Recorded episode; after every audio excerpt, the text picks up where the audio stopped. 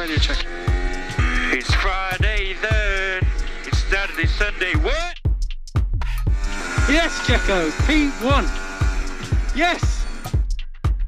Esto es Race Control. Comenzamos. Bienvenidos amigos al episodio número 18 de Race Control. Mi nombre es Rodrigo, me acompaña Daniel. Después de un fin de semana, eh, ¿cómo decirlo? ¿Cómo llamarlo? Mm, no, no mantuvo el hype que traíamos de Estados Unidos, Brasil y México. En Qatar fue una, una carrera totalmente distinta. ¿Tú qué Sí. piensas, Daniel? Bueno, primero que nada, buenas noches, amigo. ¿Cómo estás? De vuelta aquí, contento de, de estar un nuevo episodio para Race Control. Y pues sí, quizás una carrera un poco más. mm, vaya, con este misterio de, de saber cómo iban a funcionar los coches, cómo iban a funcionar las estrategias, quizás quién iba a salir por delante, quién iba a tomar la pole position. Era un circuito que pintaba para ser favorecedor. ¿no? Sí, que pintaba para ser favorecedor a los Mercedes y que, pues al parecer, así fue. Sí, me parece que Luis Hamilton dominó ampliamente todo el fin de semana. Y lo que más nos gusta y lo que más nos llama la atención es que la pelea por, por el campeonato está al rojo vivo, mi hermano. Así es, amigo. Está al rojo vivo a una diferencia muy escasa. Me parece que por ahí de los ocho puntos. Mm, va a ser muy decisivo estos últimos estas últimas dos carreras, que igual no sabemos para quién pinten porque se viene un circuito nuevo, un circuito callejero, pero un circuito callejero que además de nuevo es, va a ser el más rápido de, de los circuitos callejeros y sabemos que la ventaja que trae Mercedes en el motor es impresionante, es indudablemente una, una ventaja que pone a temblar a los de Red Bull y a los aficionados porque parecía que lo tenía ya Max Verstappen más que amarrado, ¿no? Sí, a todo el mundo, todo Red Bull estaba celebrando este, el, el supuesto, entre comillas, campeonato de Max. Y de repente llega Brasil y de repente llega Qatar y Arabia. Y no llega el nuevo motor de, de Mercedes y, y uno no sabe qué, qué- qué tiene ese motor, si esteroides, si nitrógeno, si, si lo tuneó eh, Toreto o Juca. Juca, el buen Juca que, que también estuvo ahí en el, en el showrun, ¿no? Así es, shout out to Juca que, que nos está oyendo seguramente. Debería, debería. Ojalá. Un día, Pero- un día. Justo- algún día. Justamente eso del, del gran premio que se viene de, de Arabia Saudita lo vamos a dejar para la siguiente semana porque lamentablemente esta semana no hay carrera, pero nos vamos a enfocar en el Gran Premio de Qatar, en todo lo que pasó en el Gran Premio de Qatar y podemos empezar con las declaraciones de Christian Horner desde el jueves que prendió el Gran Premio de Qatar diciendo que él no tenía que besarle el trasero a Toto Wolff. Sí, en estas entrevistas previas que hacen em, para la Fórmula 1, declaró que, bueno, en- están prendiendo un poco el ambiente, ¿no? Porque yo creo que Toto se vio muy diplomático, estuvo muy tranquilo, pero Horner sí dijo, estamos en medio de una batalla por, por el campeonato mundial. Habló sobre todo, yo creo que por el lado de Max Verstappen, pero también habló del campeonato de constructores, ya que gracias a las dos últimas carreras en las que no ha puntuado botas, pues se han acercado muchísimo. Y declaró que ellos no tienen necesidad de quedar bien con nadie, básicamente es lo que dijo, que no hay que besar traseros de nadie, ni de Toto Wolf, ni, ni de quien se le ponga enfrente. Él, él está centrado, él va a cumplir con su trabajo en Red Bull al máximo nivel, como lo ha estado haciendo desde el primer día que llegó a la escudería. Y creo que es una gran declaración para ponerle un poco más de, de- de ambiente y de hype a estas dos últimas carreras que se nos vienen ya. Yo creo que es la declaración de guerra de Red Bull. O sea, veníamos viendo una guerra en la pista, pero como que después de Brasil, Red Bull está tocado en el orgullo y que me parece que Christian Horner quiso, eh, pues, dar a entender que, que siguen siendo fuertes. Sí, claro. menos son- yo- siguen siendo yo lo-. No, sí, claro, y, y lo demuestra Max y lo demuestra Checo ahí peleando el podio, pero eh, me parece que es una forma anímica, Maya, de, subirle el, ánimo al equipo después de lo que pasó en Brasil. Sí, de prender el ambiente, de, que la, la gente no pierda la ilusión por, sobre todo por el motor, ¿no? De, de los Mercedes que hemos visto que pues es indiscutiblemente una ventaja radical con todos los segundos que le ha sacado Hamilton a Verstappen desde Brasil Y igual en este Gran Premio en Qatar, creo que nadie puede negar el hecho de que, pues sí, sí, sí nos pone de nervios a todos. Disminuyó la, disminuyó, eh, la ventaja de Hamilton. Mira, no, no, no, no, no nos vayamos a, a eso tal cual, sino que se vio que en la pista, por más que Verstappen lo hiciera fenomenal, por más que se llevaran el récord de vuelta, el récord del pit stop más rápido, porque Checo y, Max estuvieron ahí eh, empujando desde la primera vuelta, recuperando muchas posiciones, porque no, como, como lo comentábamos antes de, empezar a grabar, Bottas y, Max ignoraron un par de, banderas amarillas eh, por ahí en la clasificación y penalizaron, cosa que, que Verstappen pudo recapital, eh, recobrar. Recuperar, sí. sí, se, se, recuperó un poco, me enredé ahí un poco con las palabras, pero se recuperó desde el momento de la arrancada.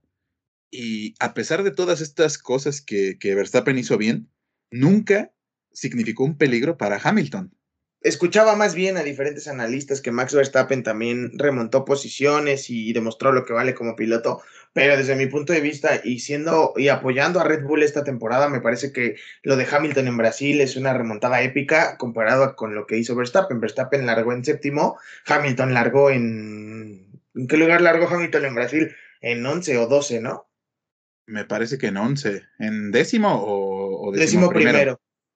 Me parece más épico lo de Hamilton en Brasil que lo de Max este fin de semana. Lo que sí es que por ahí escuché que Honda ya está trabajando en una configuración más agresiva para la siguiente carrera.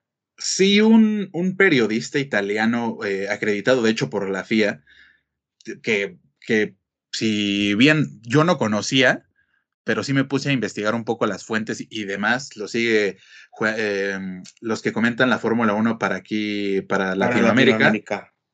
Y me puse un poco a investigar, a ahondar en el asunto, porque él declaró que, que venía una configuración de motor más, más agresiva para Honda, para ya cerrar estas últimas dos carreras, ya que no hay que cuidar mucho los motores, ya que es el último año de Honda, quieren entregarlo todo, y creo que por situaciones como esta y declaraciones como esta, la, la batalla se está poniendo aún más cerrada, aún más, con más hype, con más calorcito, y yo ya quiero que haya carrera, yo ya estoy harto de las semanas que no hay carrera, de hecho yo no sé qué voy a hacer o qué vamos a hacer este descanso para la siguiente temporada.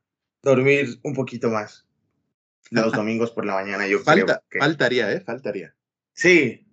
No sé, no sé si solo fue a mí, pero me costó un poquito de trabajo el tema de otra vez regresar a las mañanas.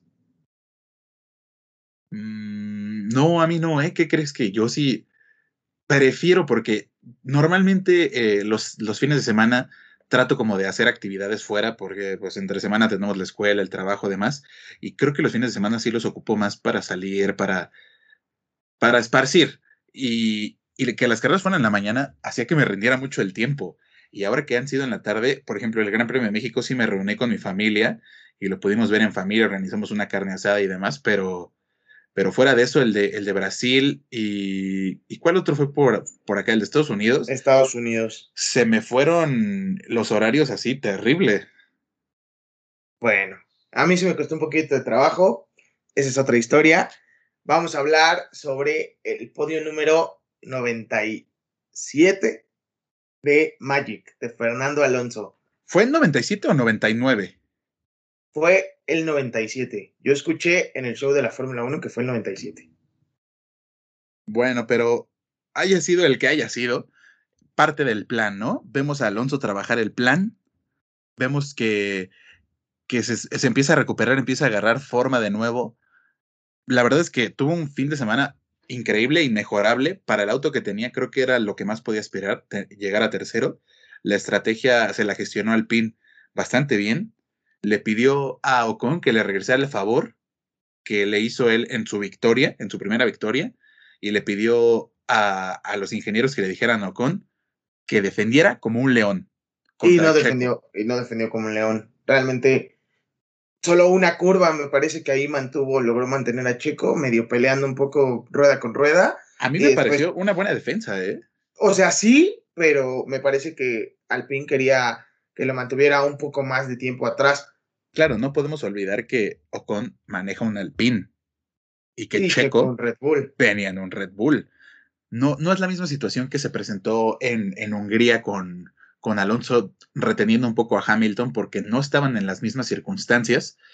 Pero, ¿cómo ves? Además de eso, digo, Ocon terminó quinto lugar, un gran resultado para Alpine, una gran colecta de puntos para Ferrari por encima de lo que ha podido hacer McLaren, con Norris terminando noveno, me parece, y Ricciardo en el onceavo, sin poder lograr algún punto. Y a Ferrari que cada vez vemos a un Sainz más adaptado al Ferrari que, al, que, el propio Leclerc. No, y además Ferrari cada vez se afianza más en el tercer puesto de, constructores. Sí, ya la diferencia la han incrementado bastante. Creo que la colecta de puntos. Ferrari tiene 297.5 por estas, estos puntos 5 que se dieron en Spa en la repartición de medios puntos. Y McLaren tiene 258. Me parece que esta, este, esta seguidilla de tres carreras seguidas para, para McLaren fue terrorífica. Y agrégale también que el, o sea, el Gran Premio de Estados Unidos no, fue, no fueron seguidas, pero estas cuatro carreras, las tres por América y Qatar, McLaren ha perdido el rumbo totalmente. Sí, la verdad yo no sé qué está pasando con el rendimiento de, de ambos McLaren, porque antes lo veíamos y quizás lo tratábamos de excusar un poco con lo de Ricciardo, ¿no? Que, que iba entrando, que se estaba adaptando, incluso veíamos ahí también unos malos resultados de Checo Pérez y pensábamos que quizás era lo normal, que, que no era tan fácil venir de un equipo en el que estás completamente asentado, completamente adaptado y, y tratar de agarrar el ritmo en equipos tan complicados que además han venido con una evolución muy rápida, como lo han sido Red Bull y McLaren, que ha sorprendido pues a partir me parece que desde la temporada pasada que han venido mejorando muchísimo parte del trabajo que hizo Sainz y Norris, obviamente eh, Andrea Seidel y, y pues parte de la directiva de McLaren que lo están haciendo fenomenal. Sí, el, el avance de McLaren la temporada pasada y este es muy, muy alto. Y me parece que también es el nivel de exigencia que tiene McLaren como esta escudería histórica que todos conocemos no sé. Al final, Ferrari sigue dominando en esa pelea entre McLaren y, Ferrari otra vez, pero... Y yo creo que así se va a quedar, ¿eh? Yo creo que en las siguientes dos carreras los Ferrari van a seguir arriba, o al menos como tú lo dices con Carlos Sainz. O sea, me parece que la pelea y se va, se va a definir y se van a definir los puntos con Carlos Sainz y Lando Norris. Porque justamente Charles Leclerc y Daniel Ricciardo no, es, no están en su mejor momento. No, sin duda no están en su mejor momento, pero a diferencia de ellos, hemos visto a, Sainz, como ya lo mencionamos, adaptarse muchísimo mejor al, al, Ferrari. Y también, como comentábamos hace un ratito, igual lo de, lo de Alpine este fin de semana, inmejorable, con Ocon en el quinto lugar, con ese podio de Alonso, pero justamente quien le venía pisando los talones era Checo Pérez. Checo Pérez, que fue una estrategia de, de doble parada, lo cual me comentabas hace un rato. Aquí yo te hago esta pregunta. ¿Fue bueno o malo? O sea, conociendo cómo Chico gestiona los neumáticos, sí. ¿crees que fue la estrategia adecuada a dos paradas cuando el ritmo de carrera de Checo era bueno? te, voy a decir que sí fue una buena idea, sí fue la mejor estrategia, pero te voy a decir por qué. Alonso podía no hacerlo porque Alpine ciertamente no está peleando un, primer lugar del Mundial de Constructores. Si Alonso no puntuaba y se ponchaba el, neumático, pues ¿qué, ¿qué, qué, podía suceder? No perdías nada. Nada. Pero en cambio, perder esos puntos importantes que hubiera perdido Red Bull, porque tenían mucho, mucho terreno que recortar con, con botas fuera de la carrera que abandonó, justo por esto que vamos a comentar en un momento más acerca de los neumáticos y de los pianos pero creo que la colecta de puntos fue importantísima para Red Bull y no se iban a arriesgar viendo a un Norris que iba delante de, de, Checo eh, volar el neumático a falta de, me parece, siete vueltas, pues obviamente no se iban a arriesgar. Yo también estoy de acuerdo contigo en ese sentido, que la estrategia fue más a la segura y justo era lo que platicábamos y lo que decía Christian Horner, que, que al final eh, fue que decidieron hacer la parada, la segunda parada de Checo para asegurar esos puntos. Y le salió la jugada porque, porque Red Bull está a cinco puntos de Mercedes en el campeonato de constructores. Sí, te digo que fue como comentamos, este, fue, fue una colecta de puntos muy importante. Creo que si se hubieran arriesgado con Checo, mira, yo, yo confío en Checo y tú y yo sabemos, y la gente que nos escucha sabe que, que, Checo es un dios para manejar el, desgaste de los neumáticos. Pero es algo a lo que ustedes hubieran arriesgado. Yo creo que también hubieran hecho lo mismo. Yo hubiera hecho lo mismo, meter a Checo y, asegurarnos un poco más, unos puntos extra para poder pelear por la batalla del campeonato de, constructores, que también va a ser muy importante y va a estar muy cerrada. Pero en ese momento como aficionado yo sí estaba molesto porque dije, chale, Checo puede quedar, o más bien ya había alcanzado el tercer, el tercer lugar después de largar igual 11. Sí, una gran remontada ¿eh? de Checo. Con el, con el lugar 11, después de una mala Q2, no logró pasar a la Q3, incluso Max lo ahí lo demostraba y decía que en la entrevista después de, la cual y que, que justo los Mercedes dominaron y que se notó que estaba complicado el circuito porque Checo no pasó a Q3, ¿no? El tema aquí es que yo también coincido que la estrategia me pareció buena, aunque en ese momento como aficionado o bueno, como seguidor de Checo, sí decías como de, uff, o sea, conociendo las habilidades que tiene Checo, Podría podrían haberlo mantenido en pista. Creo que sí, creo que la mayoría lo pensamos. Creo que, que el ver eh, todo este trabajo que ha hecho Checo Pérez alrededor de todos estos años en los que ha estado en la máxima categoría, uno de sus grandes atributos es el manejo de las gomas. Y sin duda, yo creo que todos pensábamos que, que al dejarlo afuera podíamos ver el, el siguiente podio, el tercer consecutivo de, de Checo en Red Bull, pero pero pues al final no fue así, jugaron a la segura, cosa que tampoco me molestó. Digo, me hubiera encantado ver el podio y quién sabe si se hubiera dado, porque Alonso estaba dando un carrerón. Alonso estaba dando un carrerón, pero Chico ya se había acercado a menos de tres segundos.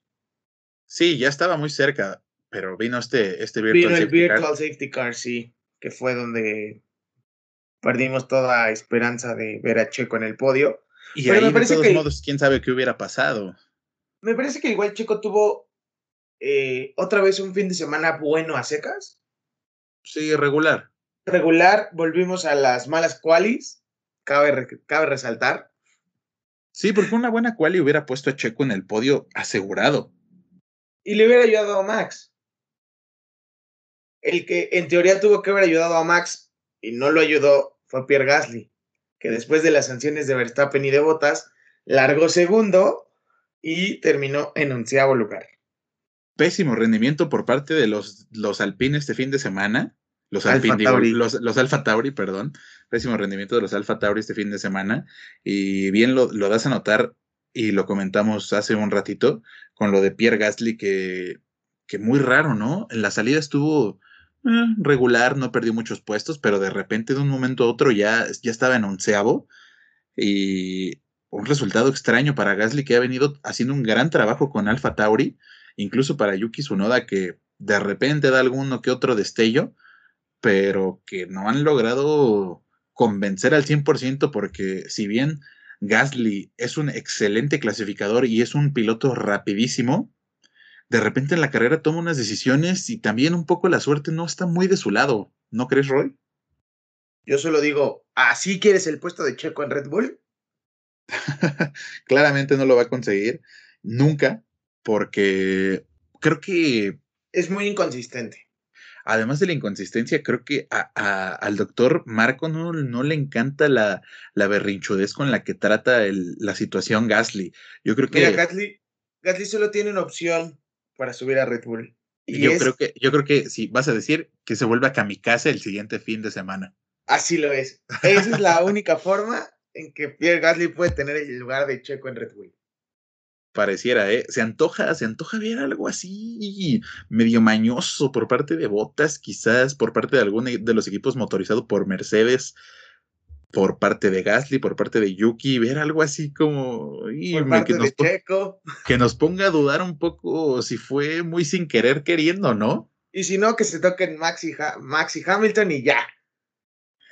Pero, pues eso nos dejaría igual, mano, nos dejaría impactados y, y, a decidir todo en con este panorama, se tocan en Arabia, quedan, quedan igual en puntos, o sea, tienen DNF, Max y Hamilton, y todo se define en Abu Dhabi. Y ya en Abu Dhabi es quien quede mejor posicionado. Es que mira, yo no creo que, que las cosas y la carrera se vaya a definir este siguiente fin de semana. Yo lo veo muy poco probable porque los escenarios son muy específicos para que esto suceda. Necesitaría Verstappen en, en la siguiente carrera terminar primero y llevarse el récord de vuelta rápida y, Hamilton, termine en sexto, ¿no? Por ahí, o, bajo, o más bajo que sexto. Mira, ahí te va. Aquí lo tengo, justamente aquí lo tengo. Sí, yo también aquí te lo estaba diciendo. Ah, ok, vas. Mira, digo la siguiente.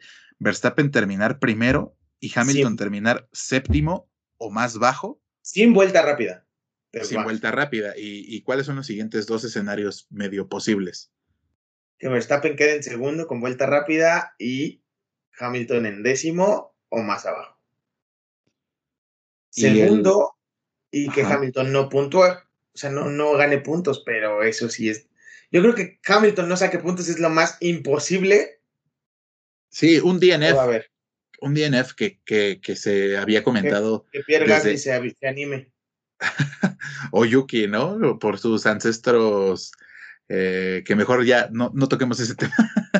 pero pero yo, yo creo que un DNF es, es, muy poco probable y ya se venía manejando esto de que si alguno de los dos, pero más probablemente Hamilton, sufriera un DNF, sería la sentencia completamente para el campeonato. Y yo creo que ya a falta de una carrera no habría nada que hacer. Entonces yo no creo que se vayan a arriesgar ninguno de los dos a, a ir por, no sé cómo explicarlo, a ir más allá de lo que tengan permitido y que pueda poner en peligro su, puntuación, su, su, puntaje al final de este fin de semana. Sí, no van a correr agresivos, pero con precaución de no tocarse, de que no haya un DNF. Van a ser agresivos, van a ser agresivos al momento de, lo habíamos comentado en las configuraciones, y Toto Wolf ya dijo que van a usar el motor mágico este que usaron en Brasil en las próximas dos carreras. Entonces se viene un cierre de locos se viene un cierre muy bueno. ¿Y, y, tú cómo ves la situación de, de, Checo con botas? ¿Crees que le alcancen estos dos siguientes grandes premios? No sé, la verdad es que lo dudo un poco. Yo también lo veo complicado, pero que, sí, sí, me la voy a jugar. Sí, te la vas a jugar. Ahí te va porque lo dudo un poco, porque Botas sí es muy consistente en sus resultados en pista. A menos de que pase lo que pasó en México con Daniel Ricciardo o, en lo que pasó en Qatar, que se le reventó el neumático y tuvo DNF, eh, por lo regular, Valtteri puntúa. Pero últimamente no sientes que Valtteri Bottas ha tenido mucha mala suerte? Sí. Pero ahí está, o sea, te pongo un ejemplo claro, el de Rusia. ¿Largó en último lugar o largó en los últimos dos lugares? Y sumó puntos. Me parece, creo que hasta podio fue. Pero yo te voy a decir lo que. Sí, en, en, en Rusia no tuvo podio, pero sí, sí se acercó al quinto lugar. Fue quinto, eh, sí. En, hubo, hubo en otro que también largó atrás y llegó al podio. Pero como, como te digo y te lo comento, ¿no crees que, que Botas, la mala suerte de Botas ha estado muy presente estos últimos grandes premios? Digo, toda esta temporada, eh, comenzando con, o quizás lo que se me viene más rápido a la mente es lo que pasó en Hungría, que si bien no fue a propósito, o queremos pensar que no fue a propósito, pues fue, fue, una mala suerte, un mal cálculo y una salida muy precipitada de, por parte de Botas. En, en Italia lo vimos igual con DNF. Eh, como que no ha estado o, da resultados brillantes o es DNF. Y justamente por eso, porque en pocas ocasiones es en las que tiene un DNF y, en la mayoría de las carreras ha dado un buen resultado. Me parece que sí va a estar buena también la pelea entre Checo y Valtteri Bottas, pero, a Checo no le va a alcanzar. Yo creo que no le va a alcanzar. ¿Y el de constructores, cómo ves con esta diferencia ya paupérrima de cinco puntos? Quien gane el campeonato de pilotos. Ah, mano, arriesgate, dame un resultado. Pon, pon tus pantalones, ponte los pantalones y dame, dame un resultado eso lo dejamos para el, episodio de la última carrera. Voy con que quien gane el campeonato de constructores, perdón, quien gane el campeonato de pilotos va a ganar el campeonato de constructores. quien tenga más podios, o sea, si sube Checo a los últimos dos podios, Red Bull va a ganar el campeonato de constructores. No, pero pues es que no me estás dando, me estás dando datos que, si sube por congruencia yo puedo sacar también, pero tú, tus feelings, tú qué sientes. No me puedo arriesgar. Me gustaría que Red Bull ganara los dos. ¿Te gustaría, pero entonces vas, vas con ese resultado? ¿Ese es el que te juegas? ¿Gana Verstappen el, el de pilotos y gana Red Bull el de constructores? No, porque tengo, tenemos que ver las carreras, amigo. Ah, pero juégale, juégale tantito. No sé, te lo digo el próximo episodio, lo tengo que pensar. tengo que analizar muy seriamente. Cobarde, cobarde. no, es que siento que es muy aventurado dar un, pronóstico faltando cuatro dos carreras. No, faltan dos carreras, rollo. no, sí, dos semanas, cuatro semanas. Digo, dos carreras, cuatro semanas. Dos carreras. O sea, aventurado era decírmelo a falta de diez carreras. Ahorita faltan dos. Pero es que como está el campeonato, me parece que sí es muy aventurado. Yo voy con que Verstappen sí gana y Red Bull se lleva el de constructores. Nada más para que se den cuenta eh, aquí en Race Control quién, quién lleva los pantalones. Podrás llevar los pantalones, pero uno es el analítico y el que hace la jugada maestra, amigo. Ah, ya veremos, ya veremos, ¿eh? Bueno, nada más por llevarte la contra Hamilton y Mercedes. Que es que, bueno, sí, todo puede ser. Este campeonato ha estado de, locura y nos tiene al borde de, la butaca todo, todo el tiempo. Sí, la verdad es que me, y me parece que es de los mejores campeonatos que ha habido en los últimos tiempos. En mucho tiempo, sí. Y también cabe destacar que la serie de, de Netflix del siguiente año, yo creo que va a ser la mejor temporada. Yo creo que no, ¿eh? ¿Y sabes por qué? No va a estar Verstappen, no va a estar Sainz, muy probablemente no esté Hamilton, como no ha estado mucho, muchas veces. Lo, muchos pilotos han estado un poco hartos. Si, nos vamos a, situaciones de en pista, que creo que es a lo que te refieres, la acción que ha habido eh, alrededor de toda esta temporada, creo que sí nos Netflix podría tener material para, para darnos una, una gran temporada pero creo que por la ausencia de varias figuras de, de la categoría, creo que eso va a empobrecer un poco, porque hemos visto a, a Ricciardo ser prácticamente el protagonista de, de Drive to Survive. Sí, justamente, es como el más accesible. Podría ser con, el, con un poco el drama de Valtteri Bottas y George Russell. Podría ser, sí. Podrían llegar por ahí. Eh, y ya. No sé, o sea, sí hay tela, sí hay tela de, dónde cortar, pero pero creo que te aventuraste hay mucha todavía tela más. cortar, pero por ejemplo, con lo que pasó en Italia, el choque entre Max y Hamilton. O sea, tal vez si no está Max Verstappen, puede que esté Christian Horner o, o algo así, quién sabe. sí, estaría bueno, estaría bueno. Pero yo creo que va a ser una buena temporada también de Drive to Survive guarden este tweet de Roy, eh, va a ser una gran temporada de Drive to Survive. De todas maneras, la vamos a ver, sea buena o sea mala, por Dios. es que cuando no hay Fórmula 1, pues sí, sí, sí, sí sabe rico, ¿no? ¿Sabes qué es lo peor que me la aviento en un día? Sí, dura, nos dura poquito a los que estamos acostumbrados a consumir, eh, además de Netflix. Netflix combinación Fórmula 1 creo que es algo que nos tiene adictos como la cafeína. Así es. Y con esto cerramos el programa del día de hoy. Nada más, danos tus redes sociales, Daniel. Ya saben que estamos, bueno, yo estoy en Instagram como arroba daniel.imx y en TikTok como arroba daniel-f1mx. Y las tuyas, amigos, son. A mí se lo encuentran en Instagram como RodrigoJS9.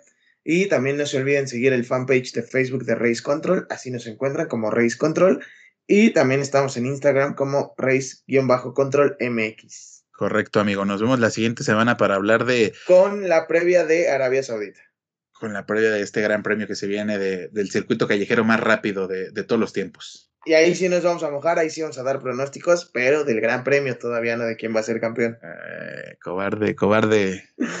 Nos escuchamos la siguiente semana. Gracias. Esto fue Race Control. Hasta la próxima.